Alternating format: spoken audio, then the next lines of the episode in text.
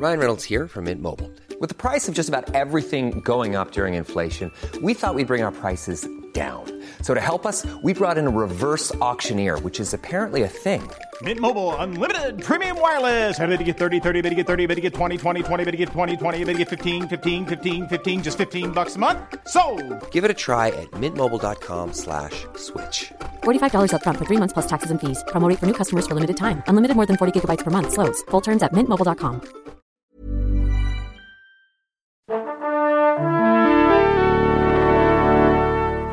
Bonjour. C'est moi Orson Welles. J'aime pas trop les voleurs et les fils de pute. Salut Ciné, votre rendez-vous avec le cinéma dans une configuration un peu spéciale puisque nous sommes une nouvelle fois en public au Club de l'Étoile où on s'apprête à redécouvrir ou à découvrir pour certains d'entre nous sur grand écran Fantôme contre Fantôme, Frighteners de Peter Jackson, évidemment un parfait programme pour Halloween, ça tombe bien, c'est de saison. On va en causer avec mon camarade Rafik Djoumi. Salut Rafik. Salut. C'est nos ciné Extra Ball spécial Fantôme contre Fantôme et c'est parti. Monde de merde. Pourquoi il a dit ça? C'est ce que je veux savoir. Rafik, quelle place il occupe ce film dans la carrière de Peter Jackson? Alors avant toute chose, j'aimerais euh, dire que nous sommes euh, le soir d'Halloween, euh, Tout à que fait. c'est donc son anniversaire à Peter Jackson. Donc si la Bon salle peut Peter. éventuellement lui chanter un petit quelque chose euh, ou applaudir, parce que c'est quand même... Voilà.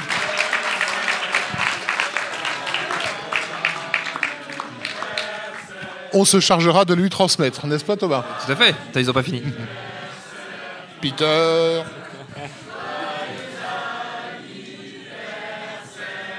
C'était très beau. Merci pour lui. C'était magnifique. Merci, merci pour Peter. Et donc, donc bon anniversaire Peter. Et, bon anniversaire. et, et au passage, donc, quelle quelle, place quelle place pour euh, Frighteners? Frighteners, ça, ça a été dans le film qui a réellement, euh, à plus d'un titre, permis l'existence du Seigneur des Anneaux, Euh, puisque donc, comme vous le savez, Peter Jackson est un cinéaste néo-zélandais qui euh, qui est parti de presque rien avec Bad Taste, tourné dans le jardin de ses parents, euh, et qui, a- qui avait pris l'habitude de toujours faire plus que ce que les budgets lui permettaient en fait. C'était un peu sa, réputation. Et euh, euh, mais il avait, il avait tenté au tout début des années 90 euh, de monter à Hollywood pour voir s'il y avait de la place pour lui. quelque chose à faire. Euh, il était vaguement question qu'il fasse un Freddy à l'époque. Euh, ça ne s'est pas, ça ne s'est pas fait, mais il a gardé euh, un bon contact avec un monsieur qui s'appelait Marc Cordeski. Il dormait sur son canapé à l'époque. Ah, qu'on n'avait même pas de quoi se loger à Los Angeles. Euh, Marc Cordeski, qui plus tard sera le monsieur qui va protéger le Seigneur des Anneaux Oui. des deux brutes que Des sont Harvey Weinstein ouais, et, et- Bob et Bob Weinstein. ouais. Regardez la fin du Retour du Roi à l'occasion, regardez le générique de fin du Retour du Roi, et vous pourrez voir le nom de Marc Ordeski et des frères Weinstein sur la même euh, page, sur le même panneau, avec l'image d'un homme en train de tenir à distance deux trolls. Voilà, le message est assez clair. Euh, donc voilà, et, et- et il a, je pense, assez vite compris que sa carrière se ferait ailleurs qu'à Hollywood. que- qu'à Hollywood.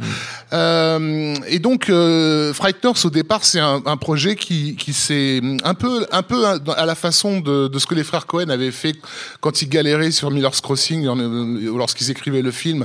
Et pour, pour se sortir de cette galère, ils avaient décidé d'écrire complètement autre chose à côté. Ça a donné Barton Fink. Euh, c'est un peu la même chose avec Frighteners, puisque Fran Walsh et euh, sa femme donc et Peter Jackson étaient dans l'écriture de- de- du film Créature céleste, qui était un scénario extrêmement compliqué et, et très lourd euh, psychologiquement, et ils avaient besoin de respirer en fait. Et, et- et très très rapidement, ils ont commencé à jeter des idées pour complètement autre chose, qui étaient les, les- les prémices de Frighteners. Et là, on était en 92, et donc ils ont ils ont fait un traitement de quatre pages qu'ils avaient euh, qu'ils avaient envoyé euh, à l'époque à, à- à- Robert Zemeckis et Joel Silver parce que Zemeckis et Silver faisaient une série qui s'appelait Les Contes de la Crypte et ils se disaient que ça pouvait éventuellement euh, faire l'objet d'un- épisode. Sauf que ce qu'ils avaient rendu était quel- déjà tellement brillant que Zemeckis leur a dit non non je pense qu'il y a vraiment quelque chose d'autre autre à, faire. à faire. Et, et Zemeckis voulait au, au départ en faire un film lui-même. Euh, qui aurait été un- une version ciné de, de, de sa série Les, Les Contes de la Crypte. Mais lorsqu'il a vu le script final, il a trouvé que c'était tellement riche et ils avaient tellement donné de- d'eux-mêmes qu'il s'est dit non en fait c'est pas possible il faut que ce soit eux qui le, Oui. qui, le- qui le fassent donc merci aussi à Zemeckis parce Oui, qu'il a oui. quelque part aidé à leur, à leur- choses à leur aussi, carrière oui, entre autres Euh, mais jusque-là, c'était, il était vraiment catalogué cinéaste néo-zélandais. Et donc Créature Céleste, qui est un film qui a eu un, un- un- un très très bon succès d'estime critique, il a été nominé aux Oscars, enfin il y a eu des, tas de choses quoi. Non, pas- pardon, nommé. Euh, euh, ça, ça restait l'œuvre d'un quelque part d'un étranger. Oui. Euh, et, et en fait, euh, euh, avec avec Frighteners, dans les négociations avec le studio Universal, euh, Peter Jackson a réussi à leur faire comprendre que- qu'Universal pourrait gagner beaucoup d'argent, enfin économiser énormément d'argent si si le film était fait en Nouvelle-Zélande, euh, sachant que l'histoire se passe aux États-Unis.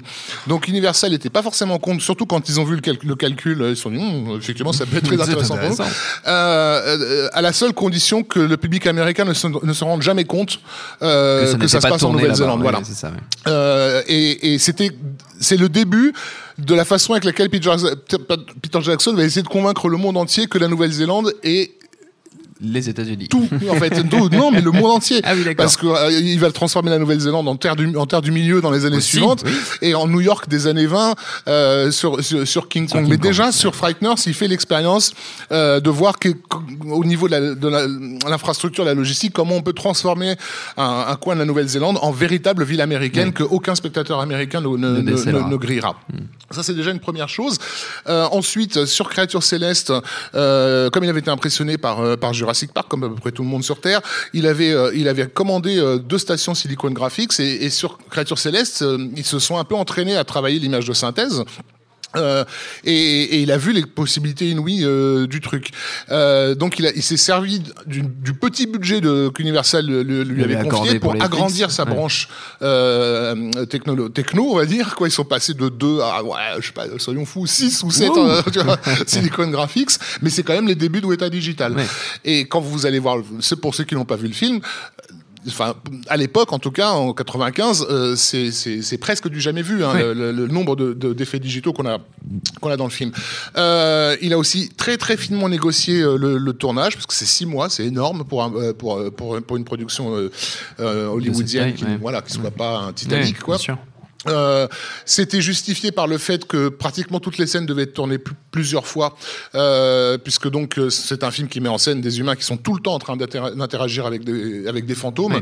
et donc on a ce qu'on appelle le motion control, qui est une Mm. caméra qui permet de faire de, de, de, de- tourner toute une scène et d'enregistrer en fait euh, avec un ordinateur tous les mouvements d'appareil et, et de focale, et ensuite de reproduire le mouvement à, À l'identique avec un comédien sur un sur Oui. un écran vert de façon à ce qu'en en les superposant, euh, ce soit Le absolument parfait. Voilà.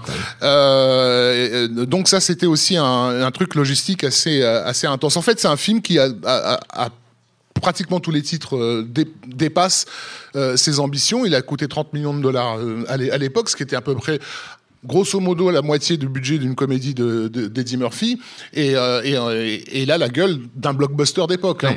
et donc ce qui, ça, ça s'est retourné contre lui en fait le, le fait que le film soit aussi riche ça s'est un peu retourné contre lui parce que Uni- Universal a été tellement impressionné par les les dé- ce qu'on appelle les délices, donc euh, les, les- et même le- les plans d'effets spéciaux qui tombaient, etc. Euh, le film était prévu pour une sortie à Halloween. Euh, ils se sont dit non non c'est vraiment euh, là il va falloir mettre, mettre le le paquet. paquet. Celui-là il faut le Ouais. sortir en été. Donc Ah. ils l'ont reporté à l'été suivant. Sauf que l'été suivant, c'était l'ouverture des Jeux Olympiques. Et euh, ça tombait ce- le, le jour de l'ouverture des Jeux Olympiques. Et Jackson, fait, ah, alors déjà, c'est Halloween, on le perd, mais en plus, euh, les Jeux, Olympiques, non, non, mais vous inquiétez pas, euh, nos, nos, nos, nos études ont prouvé qu'il n'y avait pas Les de problème. Voilà, le les mec leur dit, bah, vos études, enfin, je sais pas, les Jeux Olympiques, il y en a combien aux États-Unis? Genre, Il y en a eu trois dans le siècle, quoi. Les études tiennent pas vraiment, vraiment debout. Euh, et, et donc, ça s'est retourné contre lui parce que le film s'est retrouvé en concurrence avec des Independence Day, des, Oui. des trucs comme ça avec lesquels il pouvait pas euh, tenir. Le Michael, J- euh, Michael J. Fox n'était déjà plus vraiment une, Une une superstar il Enfin, il sort, je crois qu'il sort du, du concierge du Bradbury. hein, C'était le film d'avant, un truc comme ça. Donc ça donne un peu une idée de l'état de la carrière, quoi.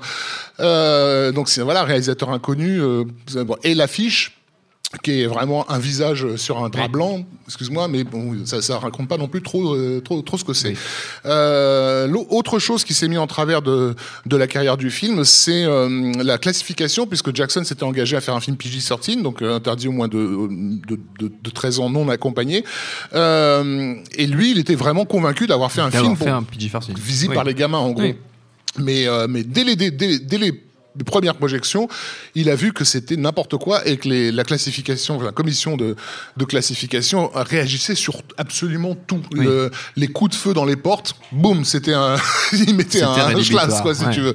Et, euh, et le film s'est retrouvé NC-17, donc interdit aux mineurs, euh, ce qui est un, un acte de mort, enfin pour, Oui. un, pour, un, pour un film En tout cas, qui, en tout cas, qui cible un public, euh, un public estival, quoi. Donc tout ça, c'est vraiment. Et en France, par exemple, il est sorti interdit moins de 12 ans. Attendez, moins de 12 ans. Alors que la plupart des parents, voyant fantôme contre fantôme écrit sur l'affiche, emmenaient tous leurs gamins en salle et ils se, ils, ils se, ils se faisaient, ils se faisaient Refouler. voilà. Euh, mais du coup, il, il, a, il, a, il a regretté a posteriori parce qu'il avait coupé des scènes justement pour avoir le, le PG sorti euh, et il ouais. avait envie de, de, de- du coup de, la- de les remettre dedans maintenant qu'il était bien NC17 c'est pour ça que vous allez voir ce soir une version qui est pas la version sale qui est une version une, une sorte de, dire- de, de dire- director's cut en fait Jackson le considère cut. voilà comme un director's fun cut au sens je me fais plaisir Mm. et notamment il y a une séquence euh, qui euh, le, le compositeur Daniel Elfman s'était engagé sur le film uniquement à, à la lecture d'une scène dans, dans, dans le script qui était la façon avec laquelle un fantôme peut faire l'amour avec euh, avec un humain en fait. Bon, je vous laisse découvrir la- La l'astuce qu'ils ont qu'ils ont trouvé euh, puisqu'en fait un, un fantôme réagit lorsque quelque chose lui passe à travers quoi. Et donc on a deux personnages du trop, film voilà qui, qui en, qui en font une utilisation très personnelle. Et cette scène avait été coupée pour pour respecter la, Ouais. la- la classification. Du coup là il a il a il a, il a remis. remis, ce qui a fait plaisir évidemment rétrospectivement à, à notre ami Danny Elfman. Et donc voilà, euh, quand Universal a vu le film, ils ont vraiment été impressionnés. Même si le film a été un échec, ils, ils- avaient dès l'époque euh, dit euh, à Peter Jackson qu'en gros ils voulaient bosser avec lui, et ils l'ont immédiatement casé sur le projet King Kong. Ça tombait Oui. bien, c'est son film préféré. Et donc dès, dès 96. Euh, euh, il était, il était, il s'est engagé sur ce projet-là. Et en fait, ce qui s'est passé, c'est que le projet King Kong a nécessité que, qu'il développe à mort sa structure, qui venait, qui venait de, de développer sur euh, sur Frighteners. Frighteners, ouais. Euh, il a, il a engagé des tas de, de, de, de techniciens. Et quand tout d'un coup Universal a eu peur parce qu'il y avait deux productions, euh, il y avait Godzilla et Mon ami Joe qui se faisaient en même moment. Ils se sont dit oh là là, on va être en concurrence, donc ne faisons pas King Kong. Ils ont arrêté King Kong du jour au lendemain. Et Jackson en fait avait agrandi Weta en, en- en vue de, en vue de ça. Kong. Et il s'est retrouvé avec une équipe et, et- et des moyens de production euh, à rien faire. Quoi. Ouais. Et c'est là où, en fait, le projet Seigneur des Anneaux a commencé à, à en devenir marche. concret. Ouais. On, a, on a les gens qu'il nous faut.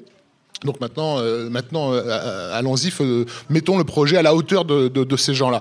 Et tout le travail logistique euh, donc fait sur sur Frighteners, que ce soit au niveau des effets spéciaux, au niveau aussi, et ça c'est important, je pense, au niveau de, le- de la façon d'interpénétrer les récits, parce que moi je trouve le film facile à comprendre, facile à suivre. Il y a des gens qui sont- qui, qui ont du mal apparemment. Il y a des gens qui ont trouvé qu'il y avait trop de choses. Euh, mais en réalité, c'est vrai que quand on déc- décortique le film, Il il, y a sept dense. histoires Oui. euh, qui s'interpénètrent Oui. euh, et, et- et de façon assez, assez subtile. Et ça aussi, c'est un entraînement. Euh, par rapport à, à Lord of the Rings, Oui. où il va y avoir non-stop des, des tas, des tas de, de- de- de récits superposés. Euh, au, au niveau du travail des maquettes par rapport à, à l'image de synthèse, vous allez là aujourd'hui euh, avec le recul, on commence à les griller. À l'époque, Oui. on, on voyait On pas, mais aujourd'hui, on commence à le voir un peu. Qu'effectivement, il y a des, notamment des travelling supersoniques dans, dans, dans la ville qui en réalité sont faits, euh, sont faits avec des maquettes. Euh, autre chose qui euh, moi, je trouve que qui, qui, qui avait euh, qui annonçait euh, Lord of the Rings, c'est euh, le, le, le Grim Reaper, euh, donc de- de- du film entre guillemets la mort quoi. Son design est vraiment celui d'un Nazgûl. Et à l'époque où j'ai vu le, le, le film, je me disais voilà, Ce serait bien d'avoir un Nazgûl, c'est ça doit voilà. ressembler à ça. Et pour l'anecdote, euh, donc avec un, un copain à l'époque, on s'était convaincu que si un, un réalisateur pouvait faire Le Seigneur des Anneaux, c'était Peter Jackson. Mais là, on était en 96, je crois. Donc, euh, Cinq ans oui, t'imagines ça Personne veut nous croire aujourd'hui, mais bon, on avait- on l'avait dit, qu'on aurait dû l'écrire, le mettre en tampon et voilà, ranger le document dans un coffre pour le pour que ce soit pro- prouvé. Euh, mais, mais mais mais quelque part, tu sens qu'il y avait quelque chose de, Oui. de cet ordre-là. Aussi, un autre truc. euh, au niveau de la mise en scène, euh, la fa- donc c'est un film qui joue beaucoup sur les interactions euh, hu- humains-fantômes et du coup comme comme ça rend pas mal hommage à la fois à la ghost comédie hongkongaise euh, et, et donc il y a beaucoup de chorégraphie. Jackson s'est vraiment fait plaisir en termes musicaux je vais dire. Ouais. Et c'est un film très musical. Dans le, dans le déplacement des comédiens, la façon avec laquelle ils apparaissent au premier plan, au second, etc., ils arrêtent pas de se croiser et tout. Il y a vraiment un travail chorégraphique extrêmement intense. qui parfois vraiment renvoie aux, meilleures heures de la comédie musicale. Moments- moi, il y a des moments, je pense à West Side Story hein, quand, quand, quand je vois quand je vois Frighteners. Euh, ça aussi, je pense que ça a beaucoup préparé à, à, à Lord of the Rings, qui est, qui est, je trouve, également un film qui, est- qui se fait, qui est vraiment porté par un rythme euh, et, et une ampleur musicale. Euh, et c'était pas le cas de la mise en scène de Jackson à l'époque où il faisait Branded ou, euh, ou les Feebles ou ce genre de choses. Quoi. Il, était, il était plus au plan. Alors que là, tout d'un coup, il commence à découvrir les joies de, de travailler à l'intérieur du plan, en fait. Donc, euh, on, pourrait lister un nombre incalculable de, de, de, choses qui, euh, qui vraiment euh, préparent le terrain voilà, qui avant- préparent le terrain. Et je pense que ce, film, pour tout le monde et pour Weta, euh, Richard Taylor, donc des effets spéciaux de Weta, etc., a, a vraiment été le, le grand, euh, le, comment on appelle ça, la grande répétition et aussi a convaincu pas seulement Jackson, mais toute son équipe néo-zélandaise. On peut vraiment Oui. faire du cinéma hollywoodien Ils si on veut. la capacité, ouais. Euh, et, et- et le film, quand il est sorti, euh, donc ça a effectivement été un échec, mais pour des geeks qui le découvraient à l'époque, c'est un film qui écrasait beaucoup de films hollywoodiens de l'année. Enfin, euh, en termes de look, de gueule, de rythme, de. Et qu'il a de- aussi de tout. porteur de promesses. Voilà. De ce et donc, effectivement, c'était. On- ils peuvent le faire. Euh, et ça, ça, ça, je pense que ça a vraiment donné l'impulsion euh, de, les rendre effroyablement ambitieux. Et, et on sait ce que l'ambition a donné dans les années suivantes. Eh ben c'est parfait, je propose qu'on le qu'on regarde ça sur pièce, Oui, qu'on faites-vous juge plaisir, directement, ouais. qu'on se fasse plaisir avec Ouais. Frighteners directement. Notre temps est écoulé. Merci, Merci Rafik, merci à Seb à la Merci au technique, public. Club de l'Étoile, au public pour l'accueil. Applaudissez-nous, tout à fait. Merci à Peter Jackson et bon anniversaire. Bon anniversaire, Peter. Peter. Binge.audio pour retrouver toutes nos émissions. On vous dit à très vite.